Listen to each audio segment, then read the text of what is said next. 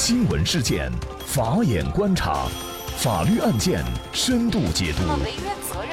传播法治理念，解答法律难题，请听个案说法。大家好，感谢收听个案说法，我是方红。更多的案件解读，欢迎您关注个案说法微信公众号。今天啊，我们跟大家来聊一下，律师见证遗嘱被认定为无效。法院判决律所赔偿一百一十八万。二零一七年二月，瞿岭老人病重住院多天，病情逐渐恶化。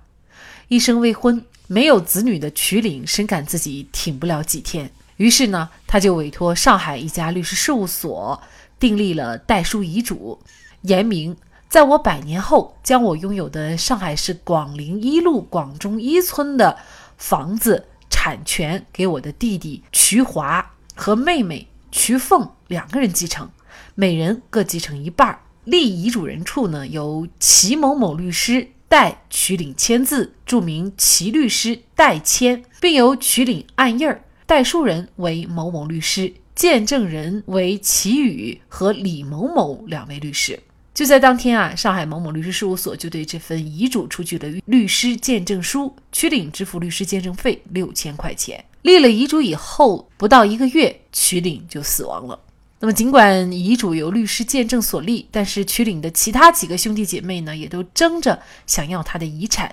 于是呢，二零一七年五月，瞿凤和瞿华呀就起诉其他的三个兄弟姐妹，要求按照遗嘱由瞿凤、瞿华各半承担瞿岭名下的房产。那么庭审当中啊，遗嘱是否有效成为双方争议的焦点。瞿岭的其他几个兄弟姐妹认为，遗嘱上没有瞿岭的签字，而且也没有录音录像，因此啊，并不能说明这份遗嘱就是瞿岭的真实意思表示，所以他们觉得这份遗嘱是无效的。那么，在律师见证下的遗嘱是否有效？以什么样的方式立遗嘱呢？更为保险？就这相关一系列的法律问题，今天呢，我们就邀请。云南大韬律师事务所副主任、婚姻家庭法律事务部主任、国家婚姻家庭咨询师谭英律师和我们一起来聊一下。谭律师你好，主持人好，听众朋友们好，感谢谭律师。应该说呢，这份遗嘱到底有没有效，它就决定着瞿凤和瞿华两人他是否能够继承到瞿老先生留下来的这份房产啊。所以呢，遗嘱的有效与无效也成为这个案件的争议的一个焦点。那么很多人可能会觉得。既然是律师进行了一个见证，而且呢全程参与，那么这样的遗嘱应该来说是没有什么问题的，应该是有效的。但是呢，这份遗嘱的有效性还是遭受了质疑。那您怎么看呢？因为遗嘱呢是遗嘱人对自己身后的一个事情，就是包括财产啊，包括其他事项所做的处理，所以呢，法院包括法律对遗嘱的规定呢都是非常严格的。也就是说，遗嘱必须要符合法律规定的形式要件。那么它才能发生法律效力。我们讲遗嘱分很多种，有口头遗嘱、录音遗嘱、自书遗嘱、代书遗嘱、公证遗嘱等等。那么本案呢是一个代书遗嘱。针对代书遗嘱呢，我们国家的继承法在第十七条第三项是有明文规定的：代书遗嘱应当由两个以上的见证人在场见证，由其中一人代书。注明年月日，并由代书人、其他见证人和遗嘱人签名。首先，两个以上的见证人，那么本案是符合了，他有两个律师来作为见证人。就说你这个见证的话，你必须是两个人都在现场进行一个见证。那么本案当中的这个在场见证，我认为是有瑕疵的。为什么呢？这瞿老先生他是在医院里面，当时呢，两个律师是去到医院呢。也听这个瞿老先生讲了他的遗嘱的一个意思，但是呢，这份代书遗嘱并不是在医院现场形成的，而是他们回到了律师事务所，就是根据瞿老先生之前在医院的表述。然后在律师事务所形成了这份书面的一个代书遗嘱，然后再拿回去给瞿老先生听，然后呃完成了整个的一个代书遗嘱的一个见证的过程。那我认为呢，他这个在场是有瑕疵的，因为代书遗嘱为什么就说立遗嘱人要代书呢？那么他一般是自己不会书写，或者就是说不能书写，或者就是不愿意书写，那么委托他人来代写。这个代书人呢，我们理解他仅仅是起到一个，就是说代为书写的一个作用。所以代书人一般是根据遗嘱人的口述，呃，代书人按照他的意思表示，如实的来记载他的一个遗嘱内容，不可以对遗嘱内容做出任何的更改或者修正。但是本案我们可以看到，遗嘱人口述了之后，没有现场形成呃代书遗嘱，回去了之后，代书人自己根据遗嘱人的意思表示进行了一些加工，所以我认为他这个现场见证他这是有瑕疵的。那么第二个法律规定就是必须要由代书人、见证人、遗嘱人签名，但是本案当中遗嘱人是没有签名的。是由这个代书人代为签名，遗嘱人按了一个手印，这个呢是不符合法律的一个形式要件的一个要求，所以说我认为呢，本案的这个代书遗嘱呃是有瑕疵的，不符合法律规定的一个形式要件，应该是会被法院认定为无效的。那么关于为什么老人没有签字的这个情况呢？呃，律师也表明，就是当时呢，老人已经握笔无力了。没有办法去进行一个签字了，所以呢，他就代签。那么这样的理由，在我们看来好像也还是合情合理的。是的，嗯，这样的理由呢，我们听起来乍一听还是非常符合情理的。但是呢，这个只是代书人的一个单方的一个陈述。如果当时确实存在这种情况，遗嘱人自己不能书写。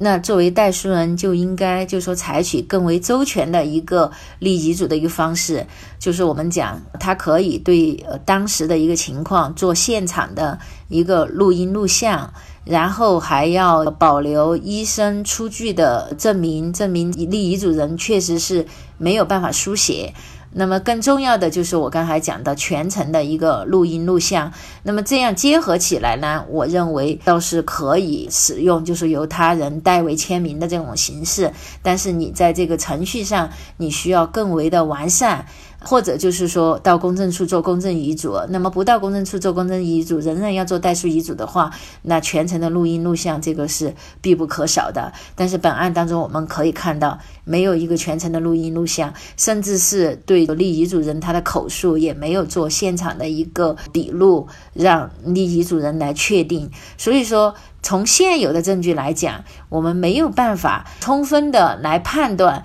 代书遗嘱的内容就是立遗嘱人的一个真实的意思表示，它是有瑕疵的。所以，我认为本案最终还是代书遗嘱的效力是有问题的，应该是无效的。好，我们来看一下这个案件法院的判决。法院呢是认为曲老先生的这个遗嘱啊是无效的。那么，所以呢，曲老先生生前所留下的房屋。就归徐凤、徐华还有其他的三个兄弟姐妹呢，按份共有，各占了百分之二十的产权份额。那么作为徐凤和瞿华呀，拿到这份判决啊，自然就对律师产生了不满，因为呢，他们觉得这份遗嘱的内容呢，事实上呢是徐老先生的真实意思表示。如果这份遗嘱有效的话，那么他们两个人就可以得到整个的房产了。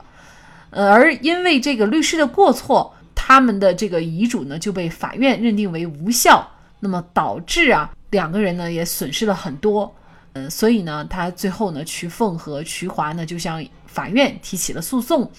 那么他们请求判令啊代理律师所在的上海某某律师事务所赔偿经济损失人民币是一百二十万块钱，那么呃这个案件律师事务所是否应该赔呢？如果这个代书遗嘱被法院认定无效的话，那我认为呢，就能证明律师在从事这个代书遗嘱的代书和见证过程中，确实是存在过错的。因为曲老先生当时委托律师事务所，他的委托事项是非常明确的，就是要帮他订立一个代书遗嘱。那么他的初衷肯定是要让这个代书遗嘱合法有效。但是因为律师的过错疏忽，没有把这些应尽的程序把它做完善，所以导致最后这个代书遗嘱无效。那我们认为呢，从这个意义上来讲，律师在职业过程中确实是有过错的。根据我们国家的侵权责任法。就是说行为人有过错。给受害人造成损失的，那么这个过错和损失之间有因果关系的，那么行为人是要承担赔偿责任的。我们国家的律师法也有同样的规定，就是说律师如果在职业过程中因为违法执业或者是过错给当事人造成损失的。由其所在的律师事务所承担赔偿责任。律师事务所赔偿之后呢，可以向有故意或重大过失的律师追偿。那么本案呢，我认为确实是见证律师确实是存在过错的。如果他们把这个程序就是做得更为完善，就我们刚才讲的有相应的录音录像，而且就在现场制作完成这个代书遗嘱，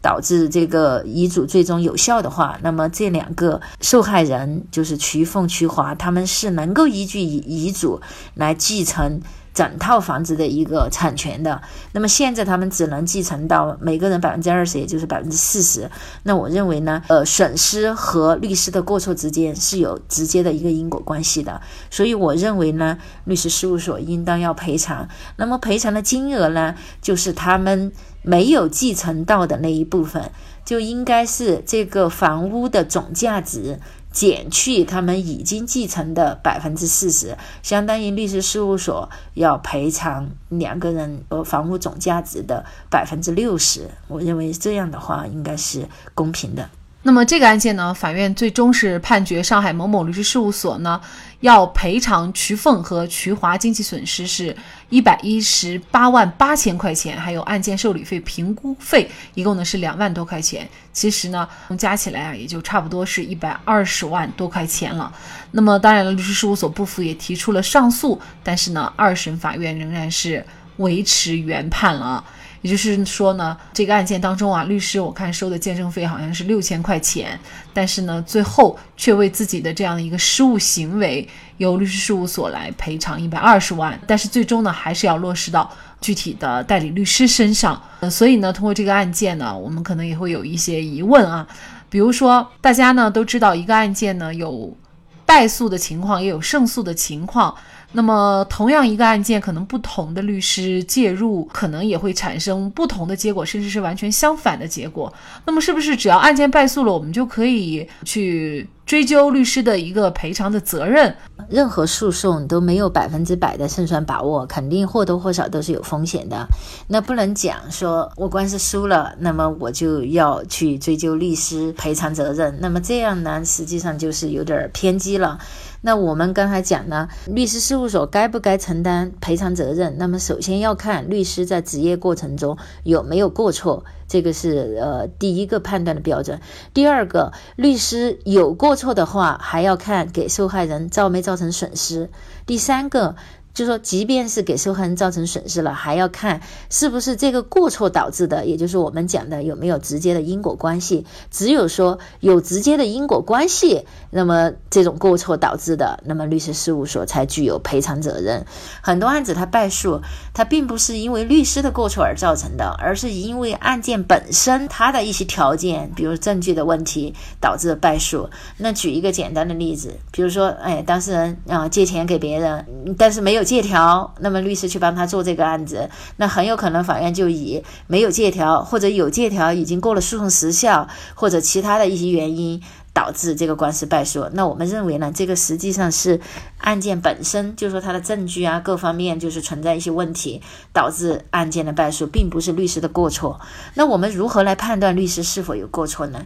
呃，我们经常讲，律师就是呃尽最大努力维护当事人的合法权益。那我们就看这个律师在职业过程中是不是。依靠他的专业知识，那尽职尽责的履行了他作为律师应该为当事人提供的法律服务的这个工作。如果他已经尽职尽责的把这些工作都做了，但是最终案件结果败诉了，那这个不是律师的过错，一定是要他没有尽到他相应的责任，嗯，失误、故意这个案件。因为他的过错而导致最终的一个败诉，那么这个才和律师事务所有关系，才可以向律师事务所来要求赔偿的。那么，所以呢，呃，我们大家呀，有的时候在请律师的时候啊，也应该。注意这方面的问题，比如说你一定是要综合考虑这位律师值不值得信赖。那么从他的职业素养、从他的专业知识等等的角度来考虑问题，而不能只觉得